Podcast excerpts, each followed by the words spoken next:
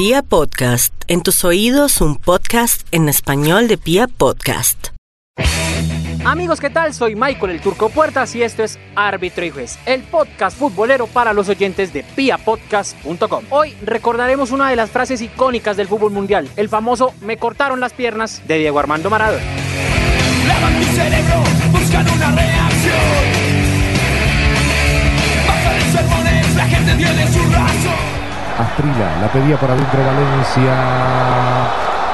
El partido está 5 a 0 en 39 minutos del segundo tiempo. Señoras y señores, final del encuentro aquí en el Estadio Monumental, en la República Argentina. El seleccionado local acaba de caer frente a Colombia por 5 a 0. Están igualando en Lima, Perú y Paraguay.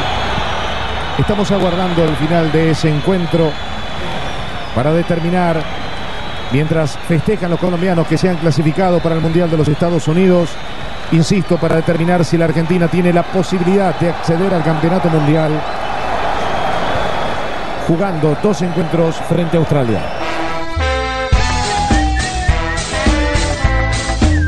Se preguntarán por qué arrancamos recordando el 5 a 0 de Colombia frente a Argentina el 5 de septiembre del año 93. Porque ese es precisamente el disparador para que Diego Armando Maradona retorne a la selección argentina y vaya a la Copa del Mundo. Había una relación bastante tensa entre el técnico Alfil Coco Basile y Diego Armando Maradona, tanto así que no estuvo en la eliminatoria, no estuvo en la Copa América de Ecuador, en fin, había un divorcio total entre Diego y el técnico del seleccionado argentino en aquel momento. Después de esa derrota, Basile queda entre la espada y la pared se pone en duda su continuidad. Entonces le dice, sobre todo la presión mediática y la presión del entorno de la selección que era muy fuerte en aquel entonces, le dice, listo, no renuncie, pero llame a Maradona para jugar el repechaje contra Australia. Basile acepta, a regañadientes, pero acepta, y Diego Armando Maradona termina jugando en Newell's Old Boys de Rosario una serie de partidos para ponerse a punto precisamente para ese repechaje frente al equipo australiano. Argentina aún con las heridas frescas de lo que fue el 5-0, la repercusión mediática, la forma en que la prensa le cayó a los jugadores, en fin, era un entorno bastante bastante raro, bastante turbio para la plantilla que ya estaba desde la eliminatoria. Y pues digamos que la llegada del Diego es un bálsamo porque es traer al capitán de la selección, al símbolo de la selección, a que trate de salvar el barco. Se juega entonces el partido de ida del repechaje. Se disputó el 31 de octubre del año 93 en Australia. Empataron 1 a 1 en un partido horrible del seleccionado argentino, hay que decirlo, jugó bastante mal, aún con la batuta de Maradona, pero fue un partido malísimo para el equipo argentino. Aurelio Bismar puso el gol para el equipo australiano y Abel Balbo el empate para la albiceleste. El partido de vuelta se disputa el 17 de noviembre en la cancha del Monumental de Núñez, en la cancha de River Plate, y Argentina lo gana 1 por 0, pero lo gana mostrando una imagen muy pobre. Maradona no brilló tanto, pero fue importantísimo en la generación de la jugada del gol de Batistuta, pero poco más. Fue bastante magra la imagen que mostró el seleccionado de Basile en ese partido de repechaje. Incluso lo gana con una jugada bastante rara porque es un centro de Batistuta, iba claramente al centro a buscar la cabeza, ya fuera de Abel Balbo o de alguno que viniera desde atrás, y terminó pegando en un defensor australiano para que se metiera al fondo de la red. Recordemos entonces ese enfrentamiento frente a Australia y de cómo Argentina, casi que de manera milagrosa y de la mano del Diego, termina metiéndose a la Copa del Mundo de Estados Unidos 94. Se viene Batistuta, tras él está.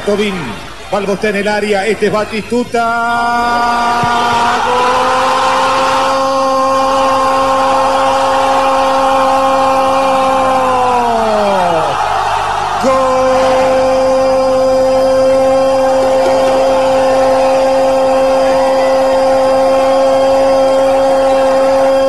Gol argentino. Y ahora, y ahora, Argentina 1, Australia 0.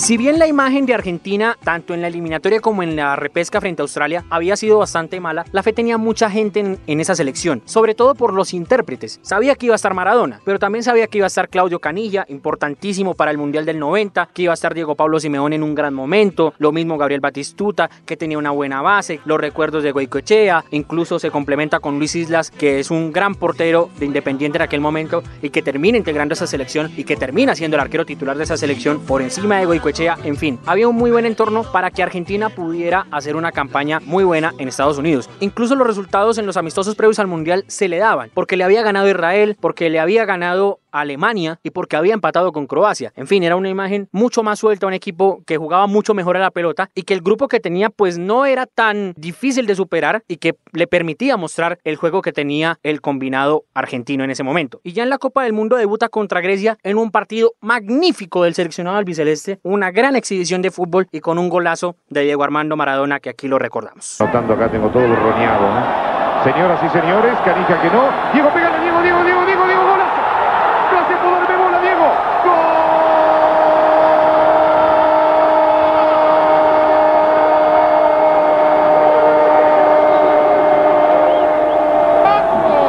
¡Grande tanque! ¡Gol argentino! A los 15, el más grande, Maradona. Argentina 3, Grecia 0.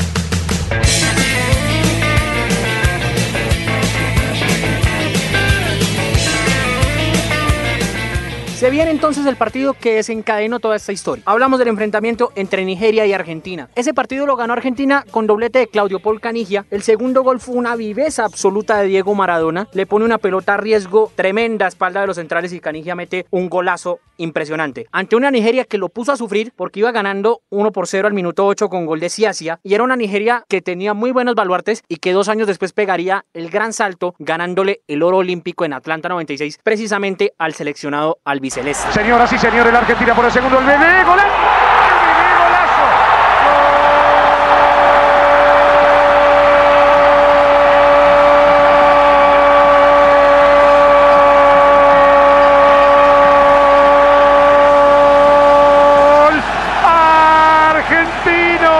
Otra vez el bebé, otra vez Claudio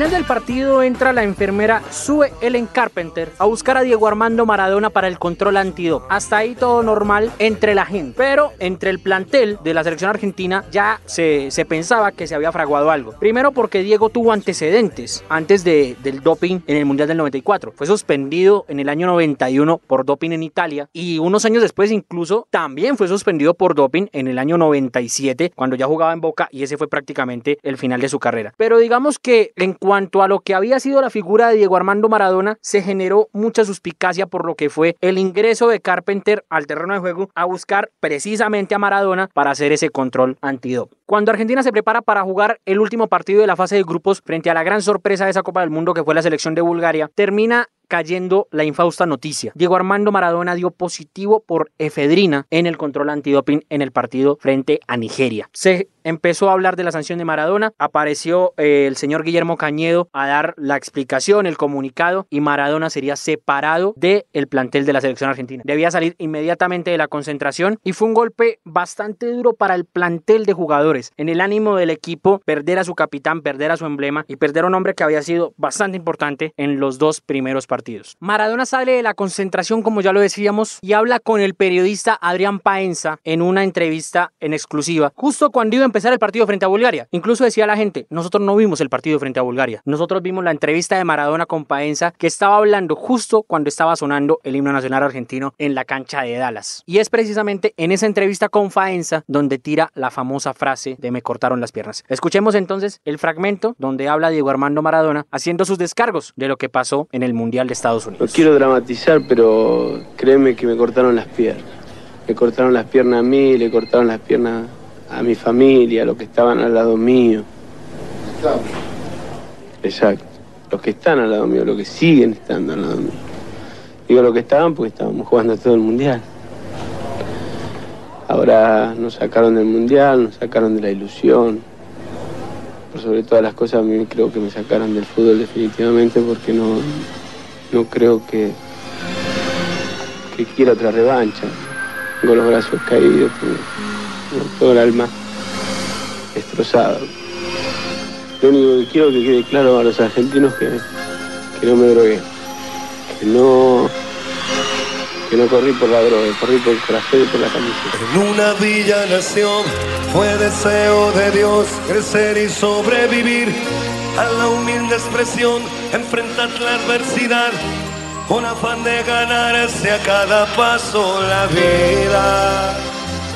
Ya con la moral totalmente por el piso, Argentina no solamente pierde el último partido de su fase de grupos frente a Bulgaria, sino que pierde en octavos de final frente al gran palo de esa Copa del Mundo que fue la selección de Rumania. Rumania que venía de ganarle a Colombia, de hacer una gran primera fase, termina ganándole 3 a 2. Doblete de Dumitrescu al 11 y al 18 del primer tiempo. George Hagi, que era un gran jugador de fútbol, al 13 del segundo tiempo. Descuentan Gabriel Batistuta al 16 del primer tiempo y Abel Balbo al 30 del segundo. No le alcanza la selección argentina, se termina yendo de la Copa del Mundo y en fin, empieza a hablarse de los culpables de la eliminación, pero sobre todo de lo que fue el papel de Diego Maradona y su ausencia en ese partido frente a los rumanos. Petrescu.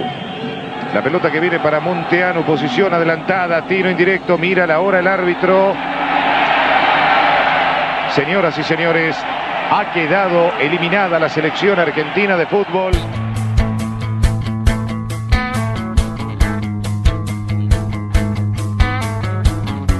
Entonces, en ese afán de buscar culpables, salieron todas las versiones habidas y por haber. Que fue un mandato de Joao Avalanche, que Diego Maradona había recaído en el tema del consumo de drogas, que lo había hecho involuntariamente, que le había entrado alguna sustancia en un medicamento, en fin, todas las versiones habidas y por haber. Incluso, y es bastante grave, porque algunos referentes de la selección argentina aún hoy dicen que Julio Grondona, el presidente de la Asociación de Fútbol Argentina en ese momento, prácticamente fue el que entregó a Maradona a la FIFA para que lo sancionara. Fue el que se lavó las manos, se limpió totalmente y dijo, es él, vayan por él. Iban por la figura mediática de la Copa del Mundo y así lo aseguran varios integrantes de esa plantilla. En algún momento de la historia, el utilero de aquella selección argentina, el señor Miguel de Lorenzo, el popular Galíndez, del que hablábamos en el podcast del bidón de Branco porque fue uno de los protagonistas de ese episodio, contaba que Maradona consumió ocho pastillas de efedrina en una sola toma. En fin, se las mandó de una sola vez para tratar de aliviar el tema del malestar general que le estaba quejando y poder participar del partido frente a Nigeria. Otros dicen que fue el médico de la selección argentina quien olvidó planillar en el registro de jugadores que se entrega a FIFA antes de los partidos que Maradona había consumido esa efedrina y que esa sustancia, aún siendo prohibida, pues tenía que registrarse para que precisamente no diera positivo el control antidoping o que por lo menos estuviera reportado si se llegase a encontrar en el organismo de Diego Armando Maradona. Galíndez habla un tiempo después, incluso se endilga la culpa de la eliminación de Argentina y aquí lo escuchamos hablando de lo que fue ese episodio. Bueno, fue así que viene Sarrini y me dice,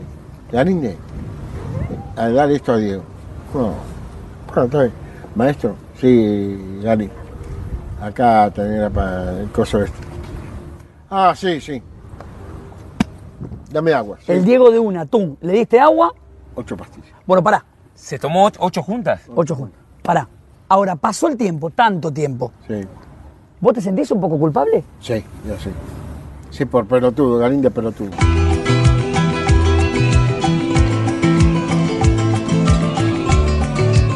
Pasa el tiempo y aún no se logra establecer si Maradona realmente fue culpable o inocente. Sus antecedentes mediáticos, su problema con la droga, en fin, todo eso le jugó en contra, pero nunca se logró demostrar claramente que Maradona hubiera consumido esa efedrina de forma voluntaria para aumentar su rendimiento. Entonces todavía al, al curso de la historia tiene muchas conjeturas este episodio del me cortaron las piernas. Primero por lo que significó para la selección argentina, segundo por lo que significa Maradona para el fútbol mundial y tercero porque hay como un halo de incertidumbre entre lo que pasó en el papel, entre las consecuencias que se terminaron dando y lo que realmente pasó con Diego Maradona. Vamos a escuchar a Alfio El Coco Basile, el técnico de la selección argentina de aquella época, hablando de cómo se dio esa noticia, de cómo lo vivió él y de las consecuencias que tuvo para él, para el plantel y para el fútbol argentino. Y ahí le dije, y bueno, y ahí vino esa noche, fue de terror, ¿viste? Tratando de averiguar todo, lo que pasó en la UCLA, con los análisis, con todo el despelote.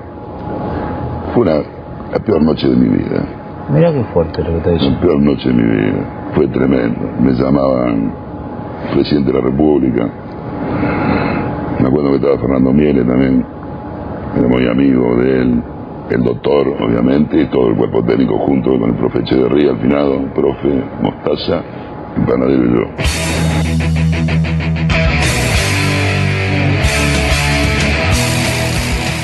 Bien amigos, así llegamos al final de este episodio de Árbitro y Juez. Hoy recordando uno de los episodios más célebres, pero a la vez con más incertidumbre en la historia de las Copas del Mundo, porque a la luz de la historia nunca se supo la verdad de lo que pasó con Diego Armando Maradona en aquel Mundial del 94 y qué hubiera pasado si, como lo dijo él, no le cortaban las piernas para ser campeón del mundo otra vez en suelo estadounidense. Se despide de ustedes Michael el Turco Puertas, arroba un mequetrefe más en Twitter y ojo, la semana entrante tenemos un invitado muy especial hablando de lo que es Copa América 2019, pero sobre todo la Copa América 2020. Los desafíos que tiene Colombia, no solo en la parte futbolística, sino en la parte infraestructura y en su parte social para realizar el máximo torneo de selecciones de nuestro continente el año que viene. Yo les deseo buen viento, buena mar y buen camino para todos. Chao, chao.